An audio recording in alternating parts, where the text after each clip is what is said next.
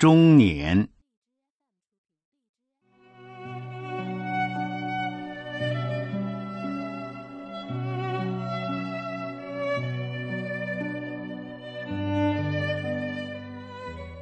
钟表上的时针是在慢慢的移动着的，移动的如此之慢，使你几乎不感觉到它的移动。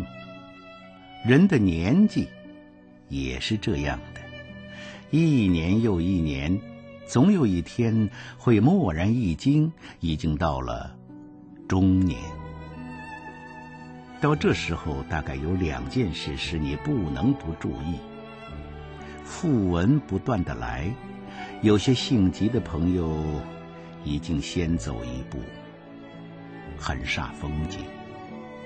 同时，又会忽然觉得一大批一大批的青年小伙子在眼前出现，从前也不知是在什么地方藏着的，如今一起在你眼前摇晃。磕头碰脑的尽是些昂然阔步、满面春风的角色，都像是要去吃喜酒的样子。自己的伙伴一个个的都入辙了，把世界交给了青年人。所谓“耳畔频闻故人死，眼前但见少年多”。正是一般人中年的写照。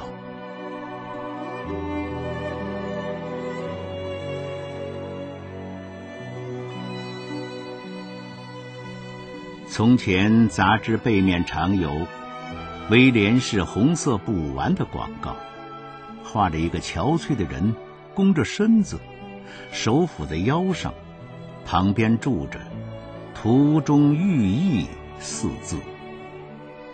那寓意对于青年人是相当深奥的，可是这幅图画却常在一般中年人的脑里涌现。虽然他不一定想吃红色布丸，那点寓意他是明白的了。一根黄松的柱子都有弯曲倾斜的时候。何况是二十六块碎骨头拼凑成是一条脊椎。年轻人没有不好照镜子的，在店铺的大玻璃窗前照一下都是好的，总觉得大致上还有几分姿色。这顾影自怜的习惯渐渐消失，以至于有一天偶然揽镜，突然发现。额上刻了横纹，那线条是鲜明而有力，像是吴道子的纯菜苗。心想，那是抬头纹。可是低头也还是那样。再一细看头顶上的头发，有搬家到腮旁。汗下的趋势，而最令人触目惊心的是，鬓角上发现几根白发，这一惊，非同小可。平素一毛不拔的人，到这时候也不免要狠心的把它拔去，拔毛连如，头发根上还需带着一颗鲜亮的肉珠，但是没有用。岁月不饶人。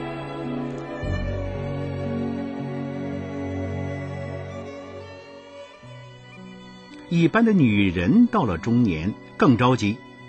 哪个年轻女子不是饱满丰润的，像一颗牛奶葡萄一弹就破的样子？哪个年轻女子不是玲珑矫健的，像一只燕子？跳动的那么轻灵，到了中年，全变了。曲线都还存在，但满不是那么回事。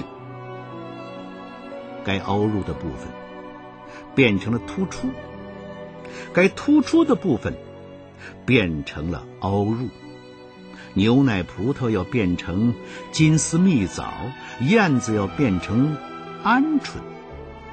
最暴露在外面的是一张脸，从鱼尾起皱纹，撒出一面网，纵横浮奏，疏而不漏，把脸逐渐织成一幅铁路线最发达的地图。脸上的皱纹，已经不是熨斗所能烫得平的，同时也不知怎么在。皱纹之外，还常常加上那么多的苍蝇屎，所以脂粉不可少，除非粪土之强，没有不可污的道理。在原有的一张脸上再照上一张脸，本是最简便的事，不过在上妆之前、下妆之后，容易令人联想起《聊斋志异》的那一篇。画皮而已。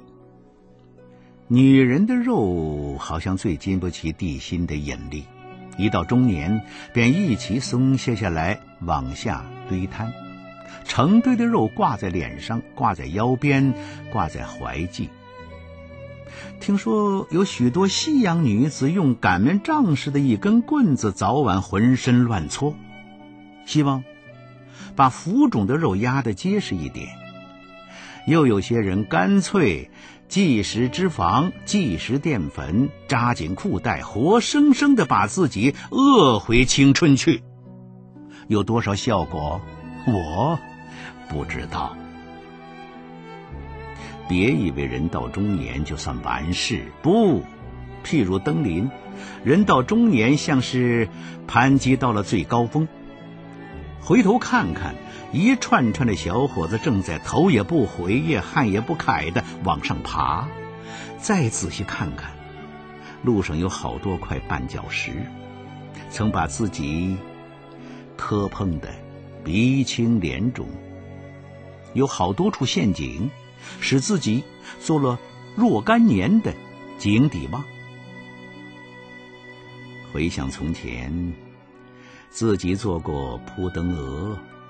惹火焚身，自己做过撞窗户纸的苍蝇，一心想奔光明，结果落在粘苍蝇的胶纸上。这种种景象的观察，只有站在最高峰上才有可能。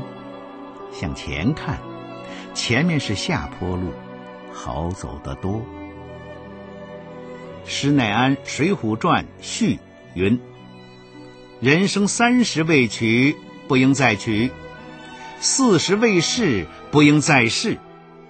其实，娶是都是小事，不娶不是也罢。只是这种说法有点中途弃权的意味。西谚云：“人的生活在四十才开始，好像四十以前不过是几出配戏。”好戏都在后面，我想，这与健康有关。